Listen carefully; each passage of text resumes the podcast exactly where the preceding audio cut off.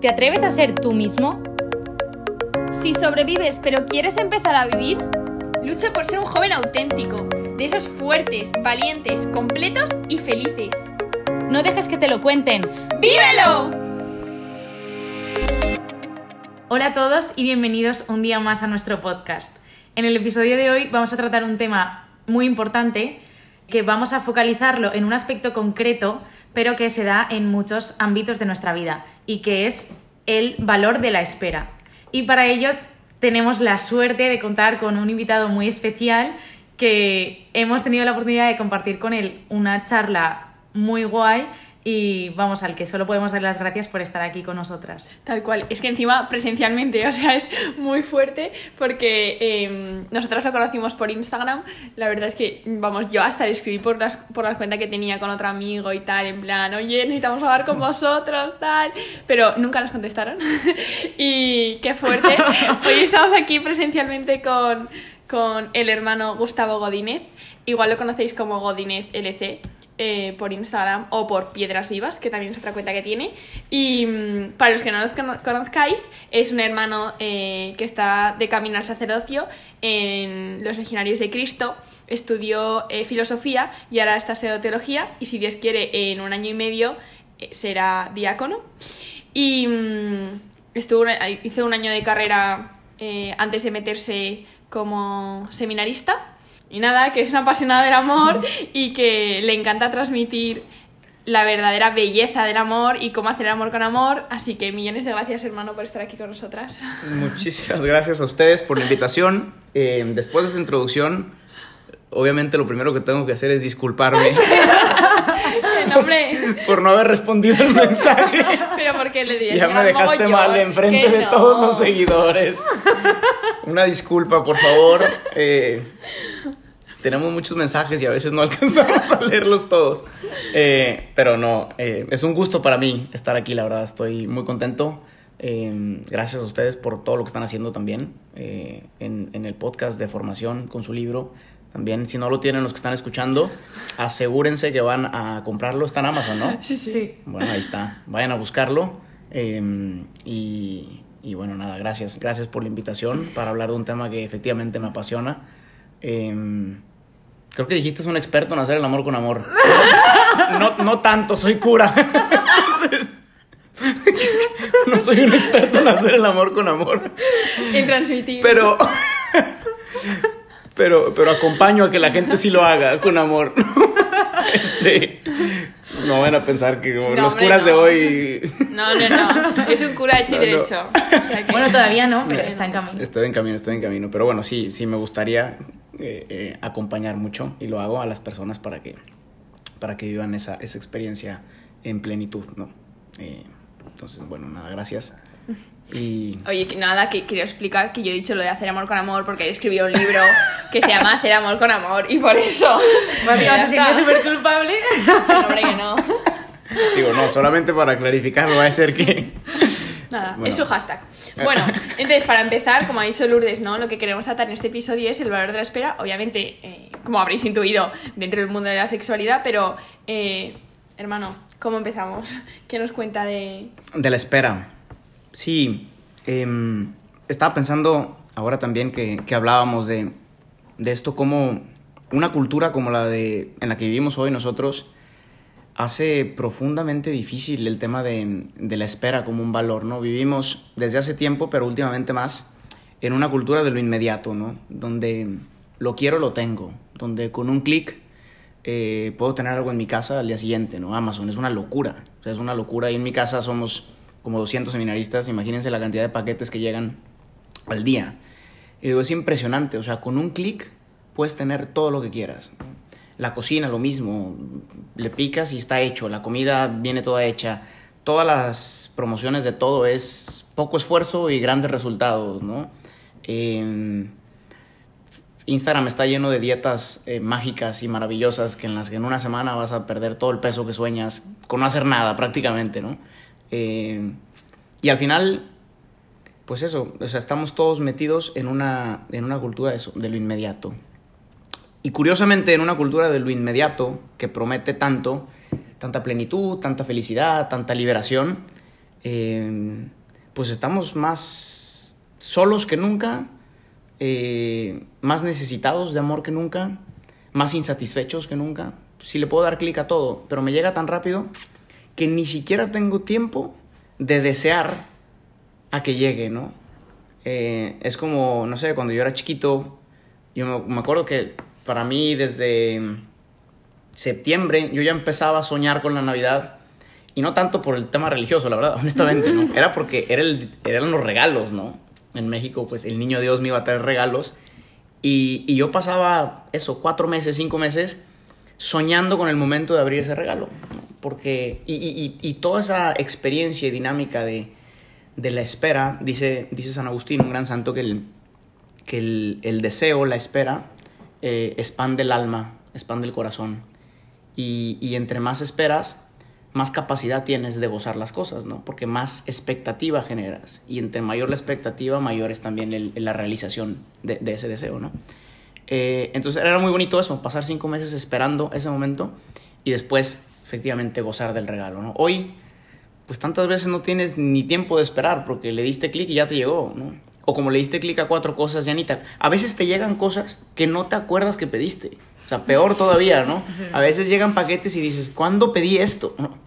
Eh, entonces, bueno, es curioso que, que, eso, que una cultura de lo inmediato que promete satisfacción, experimentamos tanto dolor, tanta soledad eh, y tanta falta de, tanta falta de, de, de, de gozo real, ¿no? De, emoción.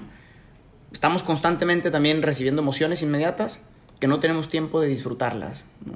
Entonces, no sé qué piensan ustedes de esto, pero, no, pero es uno de los problemas, ¿no? O sea, más allá de, pues, ¿por qué espero? Eh, pues porque es que si no, no gozas, no disfrutas, no, no valoras. Es que, pero es que es tan cómodo vivir en la sociedad que nos venden de que lo tienes todo cuando quieres y no tienes que esperar porque es que la paciencia cuesta. O sea, pero es que yo creo que todo lo bueno, todo lo que de verdad merece la pena, necesita algo de tu esfuerzo, tienes que prepararte porque si no, es como que no lo vas a eso disfrutar. Yo soy la típica que me encanta es soñar con las cosas y aunque tengo, no sé, yo sé, una boda el año que viene, pero es que yo ya disfruto de saberlo. Pero es que cuando te lo dan todo ya, lo que dices, es como que no lo disfrutas, no te llena, luego pasa en serio y dices, ah, ya ha pasado, qué vacía estoy. Entonces, eh, que sí, pero es que, ¿dónde nos hablan de esto? ¿Quién nos enseña esto? Es que nadie. O sea, nadie nos prepara para querer esperar las cosas.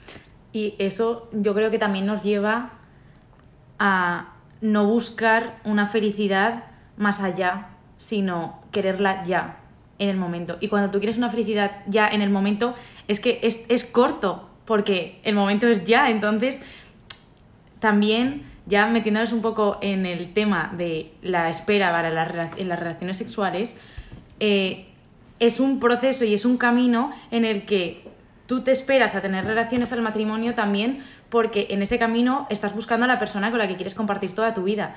Y vas a ir como sacrificando tu tiempo y tus decisiones y tus sufrimientos y tus tal para encontrar a esa persona y luego entregarte a esa persona, ¿no? Entonces es como que eso no es lo que te vende la sociedad de hoy en día de disfruta ya, hazlo ya, da igual, ya verás que ya veremos a ver qué pasa en un futuro, ¿no?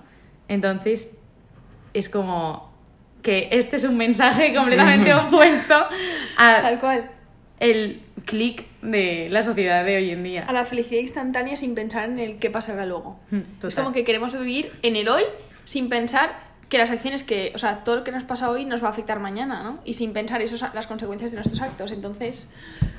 Sí, sí, también creo que hemos, hemos eh, en ese sentido también matado la, la, capacidad justo de la esperanza, ¿no? Esperar, hablabas también del cielo, o sea, cuando, cuando todo es inmediato, eh, pues obviamente al final de cuentas no dejas espacio para el cielo, pero paradójicamente es que la vida es un constante esperar, ¿no? Tanto así que realmente en esta vida, por ejemplo, nunca jamás vas a poder alcanzar la felicidad que tu corazón anhela, porque tu corazón está hecho para la eternidad y simplemente todo lo que es temporal no puede satisfacer un corazón que anhela lo eterno, ¿no? Eh, y volviendo a la, a la, cultura de lo inmediato, o sea, constantemente recibes estímulos, recibes experiencias, eh, que prometen mucho y, y, y, pasas tu vida postergando la felicidad, ¿no? Cuando tenga esto, entonces sí voy a ser feliz. cuando me gradúe, entonces sí voy a ser feliz. Y luego te gradúas y te das cuenta que, pues que no, que falta, ¿no? Es que cuando haga la especialidad de no sé qué, bueno, y, la tienes y nada. Cuando tenga novio, cuando tenga novio, ahora sí voy a ser feliz, ¿no? Y llega el novio y dices, no, cuando me case, porque es que ya mis amigas están empezando a casar y ahora sí, cuando me case voy a ser súper feliz y no sé qué. Te casas y te das cuenta que tampoco, ¿no? Cuando tenga hijos, ya, cuando tenga hijos ahora sí, ¿no? Y llegan los hijos y al final, justo un corazón que está hecho para lo eterno, lo temporal no satisface, ¿no? Y no, y no porque no sea bueno, que esa es la otra cosa, ¿no? Al final, ahora que vamos a entrar ya de lleno al tema de, un poco, ¿no? Al tema de sexualidad y por qué esperar y tal. Eh, es importante que se entienda todo el tema de sexualidad y lo hablábamos también eh, justo antes de empezar el, el, episodio, desde, desde la belleza y desde, y, desde la, y desde lo bueno, desde la bondad que custodia ¿no? la relación sexual. Hemos crecido y hemos aprendido de lo que decía, ¿no? De, de, de, de, las reglas, ¿no? No puedo, ¿por qué no puedo? De hecho, todas las preguntas siempre son las mismas. ¿Por qué no puedo tener relaciones sexuales si nos amamos? ¿Por qué no puedo? ¿Por qué no puedo? ¿Por qué no puedo? Y qué flojera una vida del no puedo. O sea, es que, es, que, es, es que qué fastidio vivir toda tu vida bajo un, una institución que se dedica a decirte todo lo que no puedes hacer. Es que te cansas. Y, y aquí no digo que los no puedo estén mal, que es lo que platicábamos, ¿no?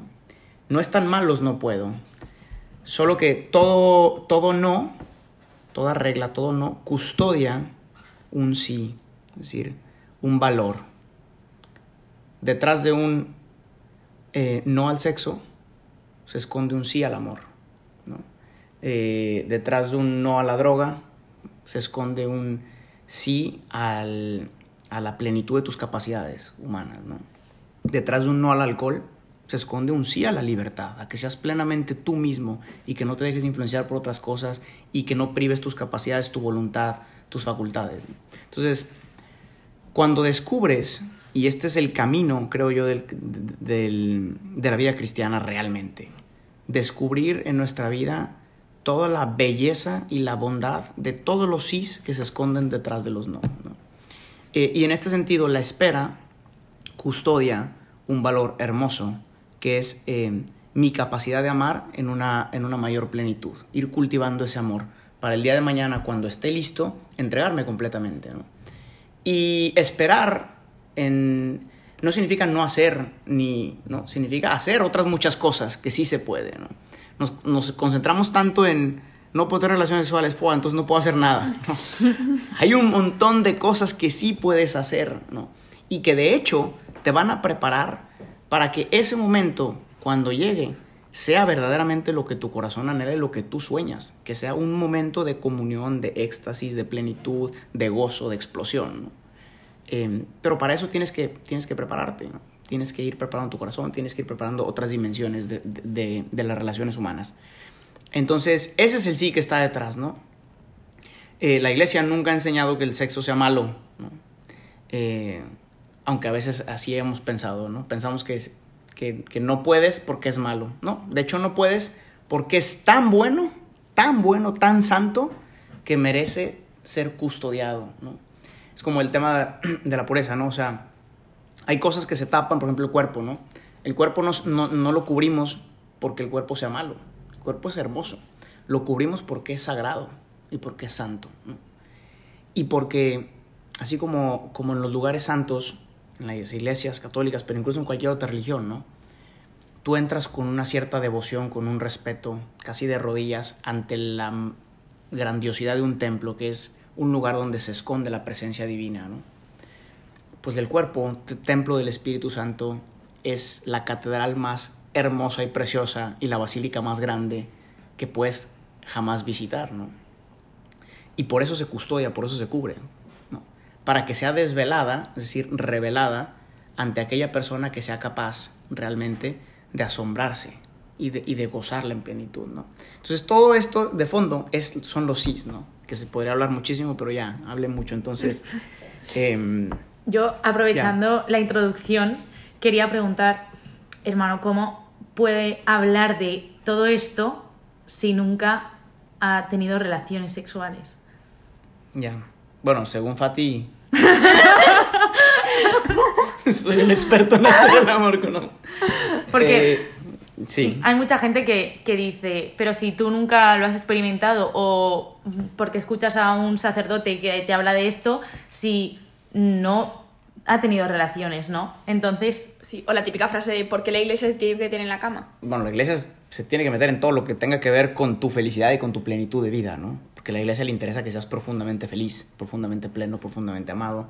Eh, hemos hecho una división, y ahorita voy a lo de la- mi experiencia, ¿no? Pero con la segunda pregunta, hemos hecho una división donde creemos que, que la fe tiene que ser únicamente una cuestión privada y una cuestión de, de oración, ¿no? Entonces, claro, que la iglesia, pues en la iglesia vas a rezar, pero que no se mete en mi vida, que no se mete en mi trabajo, que no se mete en mis relaciones, que no se mete en nada.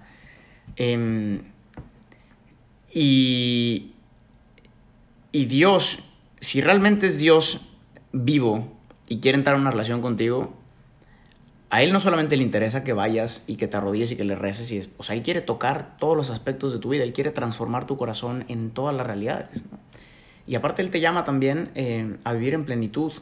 Eh, todo, o sea, el mensaje más grande de Él son las bienaventuranzas eh, que tocan todos los aspectos de tu vida, ¿no? Entonces, bueno, eso es la primera cosa, ¿no? Hemos crecido últimamente en los últimos años eh, como haciendo esta división entre fe y vida como si fueran dos dimensiones. Es una sola cosa. Si Dios es real, tiene que tocar toda tu existencia y por tanto toda tu vida. Y la iglesia le interesa toda tu vida, le interesa tu felicidad, tu plenitud.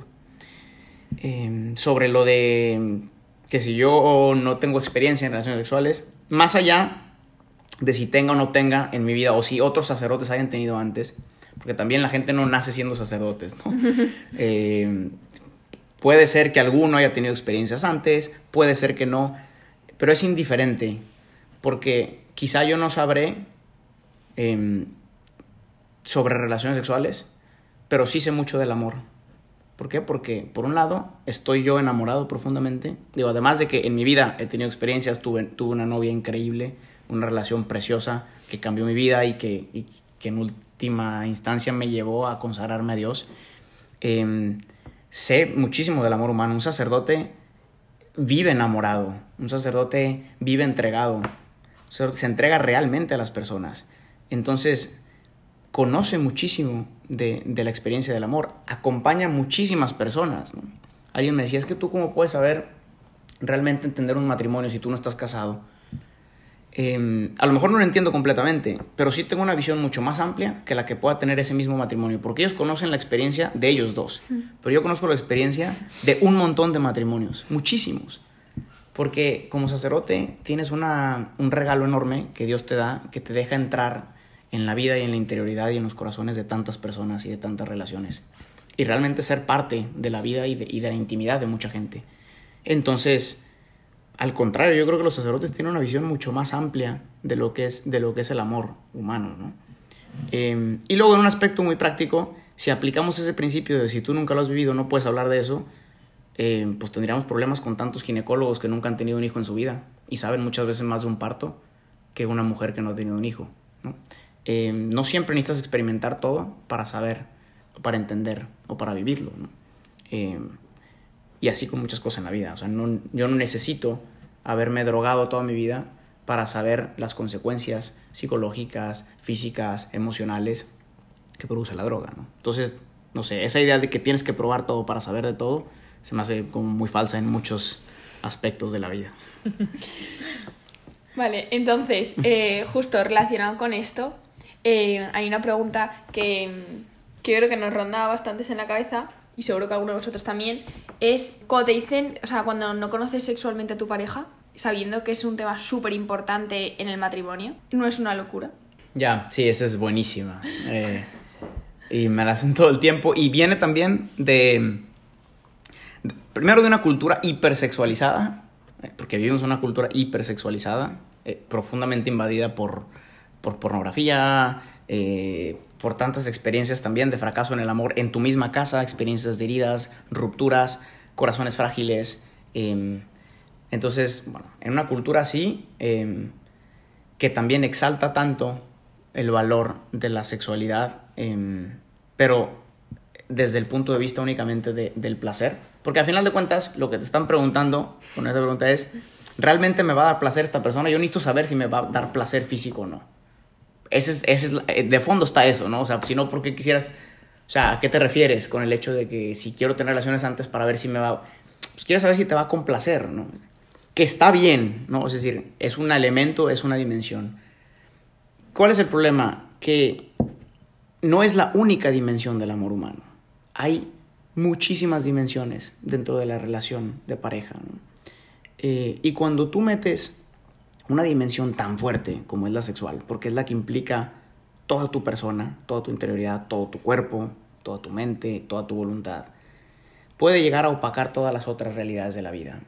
Yo conozco tantas eh, parejas de novios que acompaño, tantos jóvenes, que, que cuando meten la relación sexual en el noviazgo, realmente es tan fuerte y tan poderosa que llega a opacar todas las otras realidades y ya no descubren nuevas cosas, porque es constantemente estar yendo a esa, porque es más fácil, porque es más rápida, porque es más gratificante, porque es más satisfactoria, y les impide desarrollar todas las demás.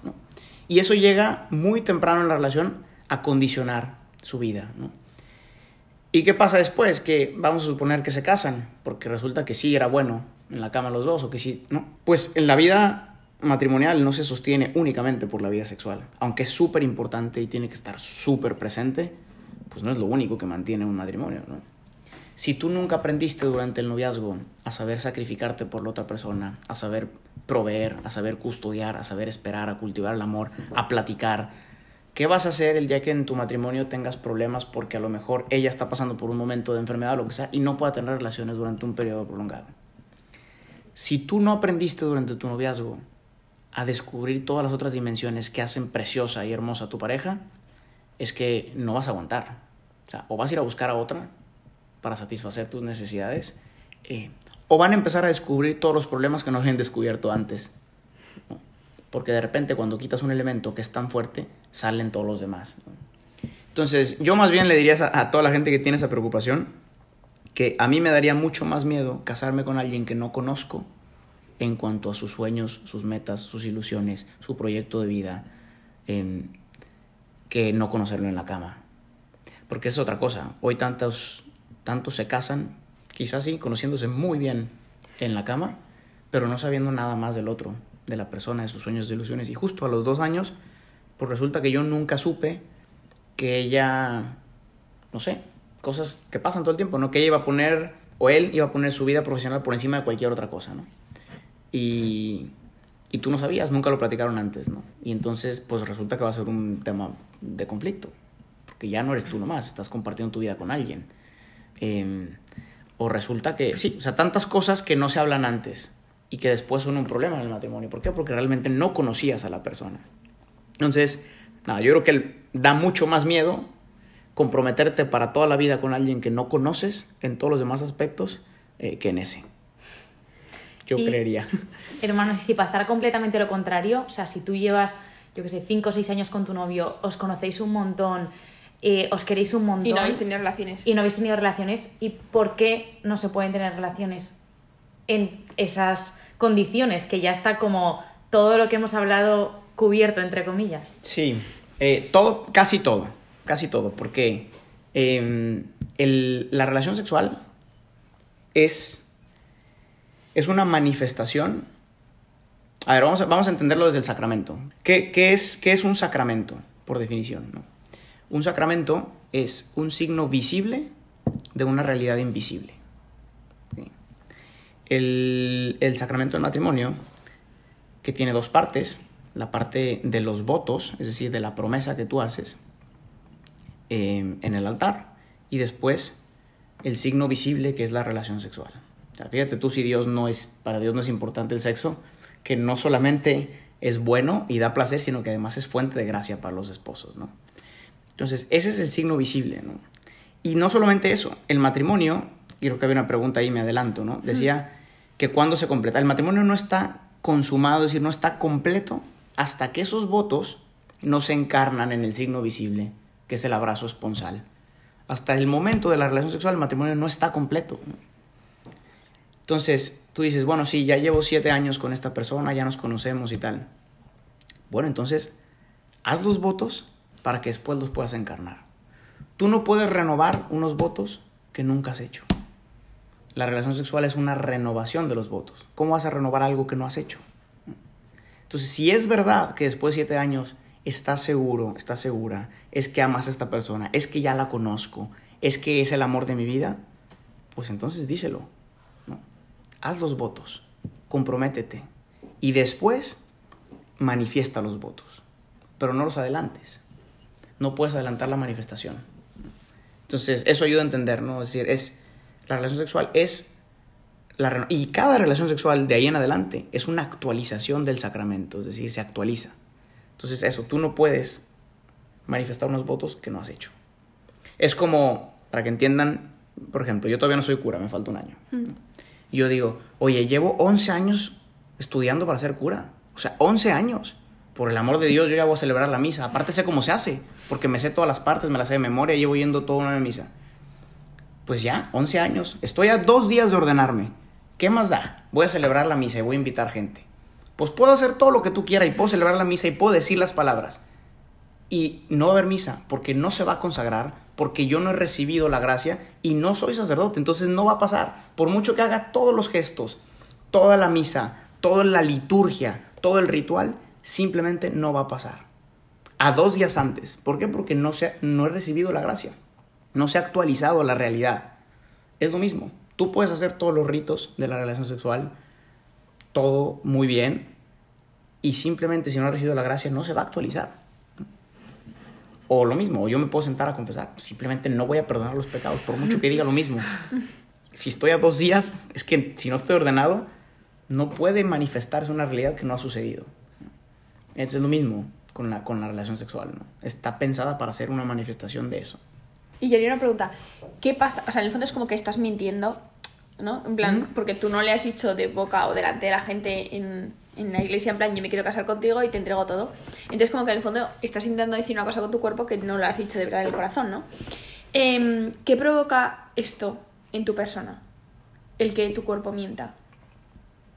Eh, heridas profundísimas, ¿no? Es decir, justo hay un, hay un lenguaje del cuerpo. Em, el cuerpo habla y el cuerpo manifiesta realidades. Entonces, como tú dices, el acto sexual más allá de tu intención, el cuerpo manifiesta que, eh, que lo que tú quieres es una entrega absoluta, libre, total, fiel y fecunda. ¿no? O sea, cuatro aspectos que tiene que... O sea, y eso significa, quieras o no quieras, eso significa, ¿no? O sea, el, el, cada acto sexual significa por sí mismo y por la riqueza que tiene un acto libre, total, fiel y fecundo. Tú después puedes tener otra intención y hacerlo, ¿no? Como... Eh, Sí, como con tantas veces que somos hipócritas, ¿no? Que, que, que, tú dices una cosa con tu boca o manifiestas una cosa y con tu cuerpo otra. Eso puede pasar también en la relación sexual.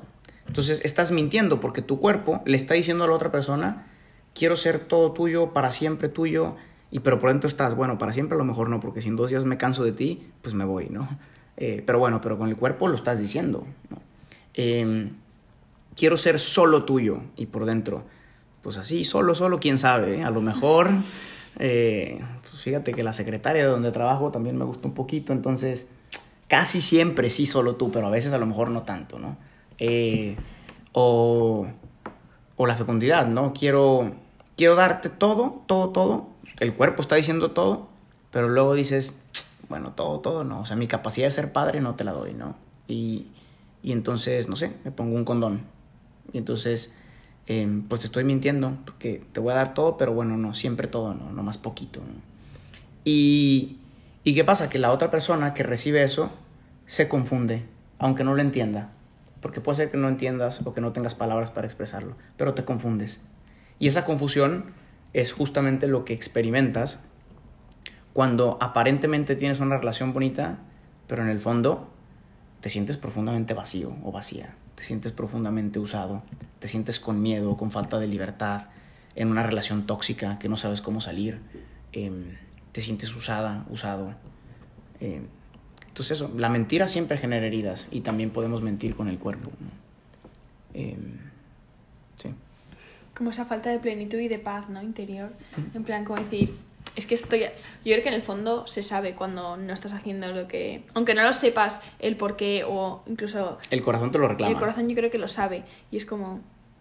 No sé. Sí, el corazón te lo dice. Y después de todo esto, o sea, si tú por lo que sea eh, has tenido relaciones antes del matrimonio y luego te arrepientes y puedes llegar a pensar, eh, Buah, me avergüenza un montón, eh, ¿qué va a pensar Dios de mí? ¿Qué va a pensar la iglesia? O sea, Dios te rechaza, la iglesia te rechaza. Absolutamente no. No. Eh, no existe nada, nada, nada, absolutamente nada que puedas hacer en tu vida que haga que Dios te ame menos. Nada. Porque contrario a todo lo que podemos pensar, por las mismas heridas que tenemos, a ver, en la vida, en la vida nuestra, con nuestras familias, en nuestras relaciones, como estamos heridos y como herimos a los demás, crecemos pensando que te tienes que ganar el amor de las personas. Que a menos que no saque 10, mis papás no me van a querer. A menos que no sea bueno en el deporte, mis amigos me van a rechazar. A menos que no tenga sexo con mi novio, me va a dejar. A menos que no... O sea, todo el tiempo vivimos bajo la sombra de las expectativas de las otras personas. Y pasamos la vida queriéndonos ganar el amor de los demás. ¿no? Y a veces esa es nuestra experiencia también con Dios. O sea, creemos que primero tengo que ser bueno para que Dios me ame. Primero tengo que ser santo para que Dios me ame. Si esto fuera verdad, las iglesias estarían vacías, incluyendo los curas. Con Dios pasa todo lo contrario. Primero tengo que saberme amado por Él para que pueda empezar un camino de ser bueno, para que pueda empezar un camino de santidad. Dios no te ama por lo que haces, te ama por lo que eres. Y no puedes hacer nada que haga que te haga menos o que, o que haga que te ame más, porque su amor es inmenso y es incondicional. Y de donde sea que estés, Él puede reestructurar y hacer todas las cosas nuevas. Es por eso que Él se quiso hacer hombre, que se quiso encarnar y que quiso acompañar en tu sufrimiento y en tu dolor. ¿no? Entonces, eh, siempre puedes empezar de nuevo. Hay una diferencia entre virginidad y castidad, porque decías, ¿qué pasa si, si me equivoqué? Eh, no pasa absolutamente nada, todos podemos equivocarnos y todos nos equivocamos. Eh, y, y puedes perder la virginidad, porque la virginidad se pierde, o, es decir, se tiene o no se tiene, punto, es una cosa, ¿no? Pero la castidad, que es una virtud, esa la puedes empezar a vivir siempre que quieras y de donde estés y como estés, ¿no?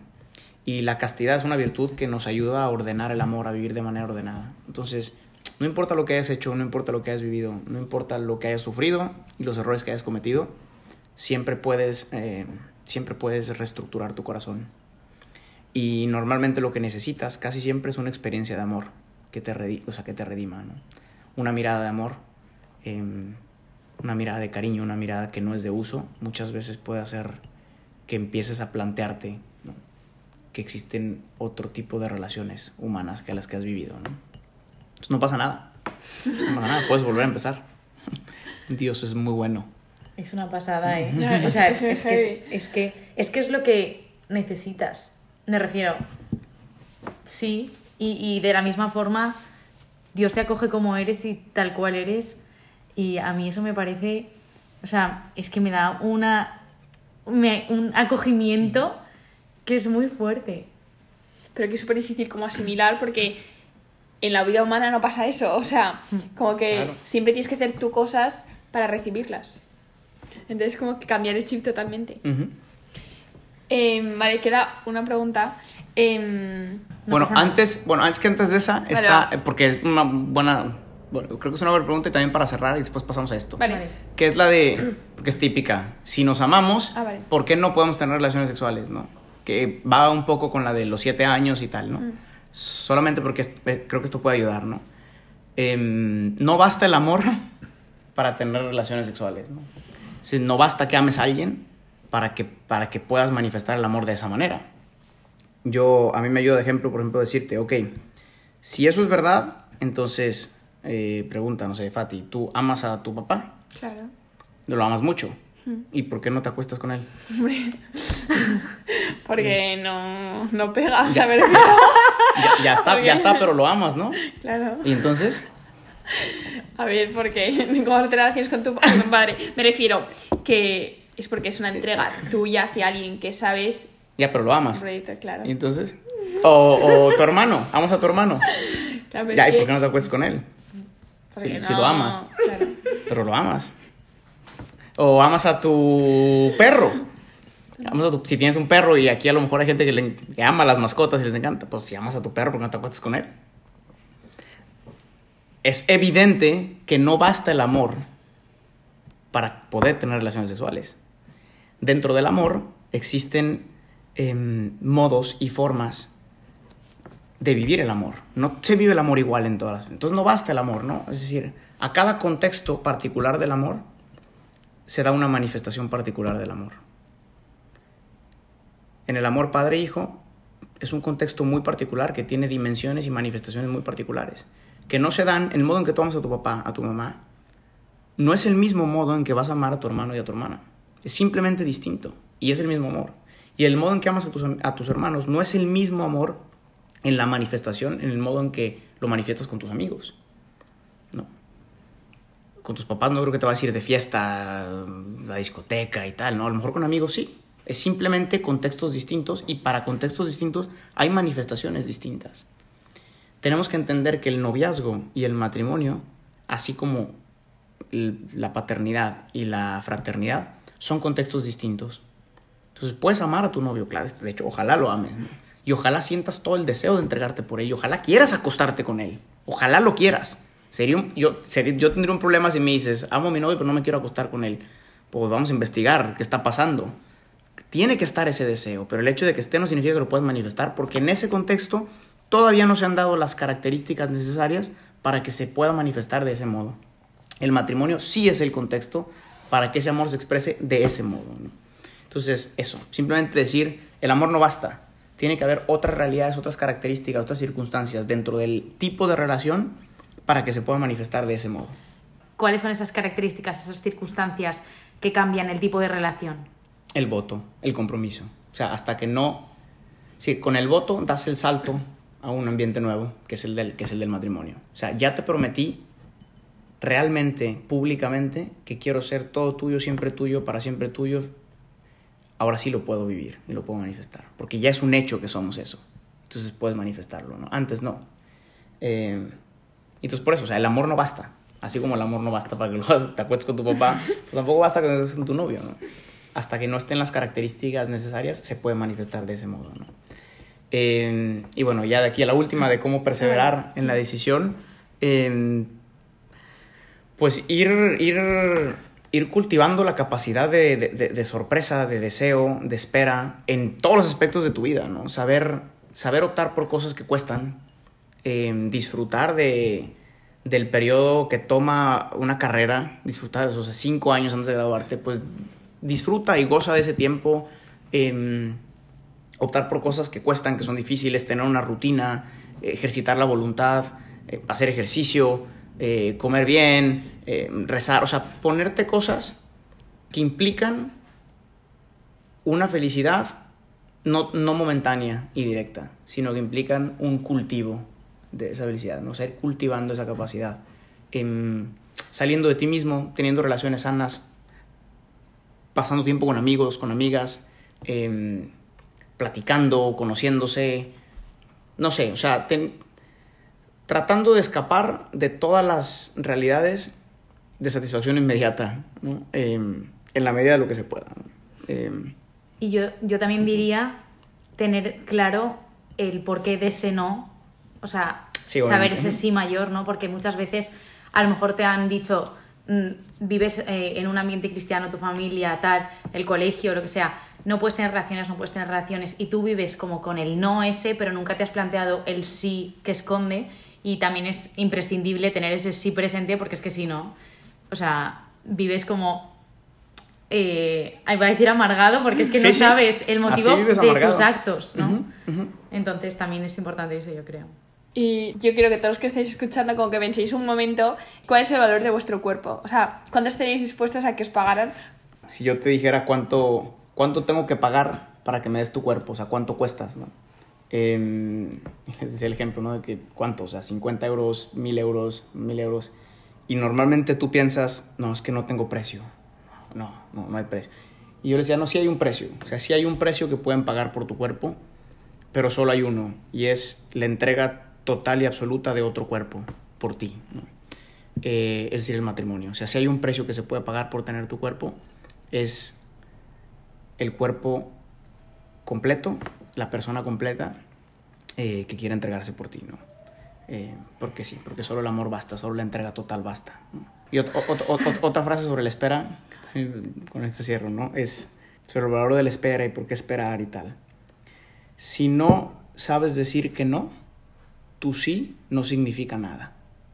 O sea, si eres de las personas que todo el tiempo es sí, sí, inmediato, sí, sí, de esas que no saben decir que no al alcohol porque llegaste a un límite, que no a una cierta hora, que no a porque no puedes, porque no tienes voluntad, si siempre estás diciendo que sí a todo, es que tu sí no tiene ningún valor. Vale lo mismo que cualquier otra cosa. Entonces, si no sabes decir que no, si no conoces tus límites, tu sí no significa nada para la otra persona. Explosión.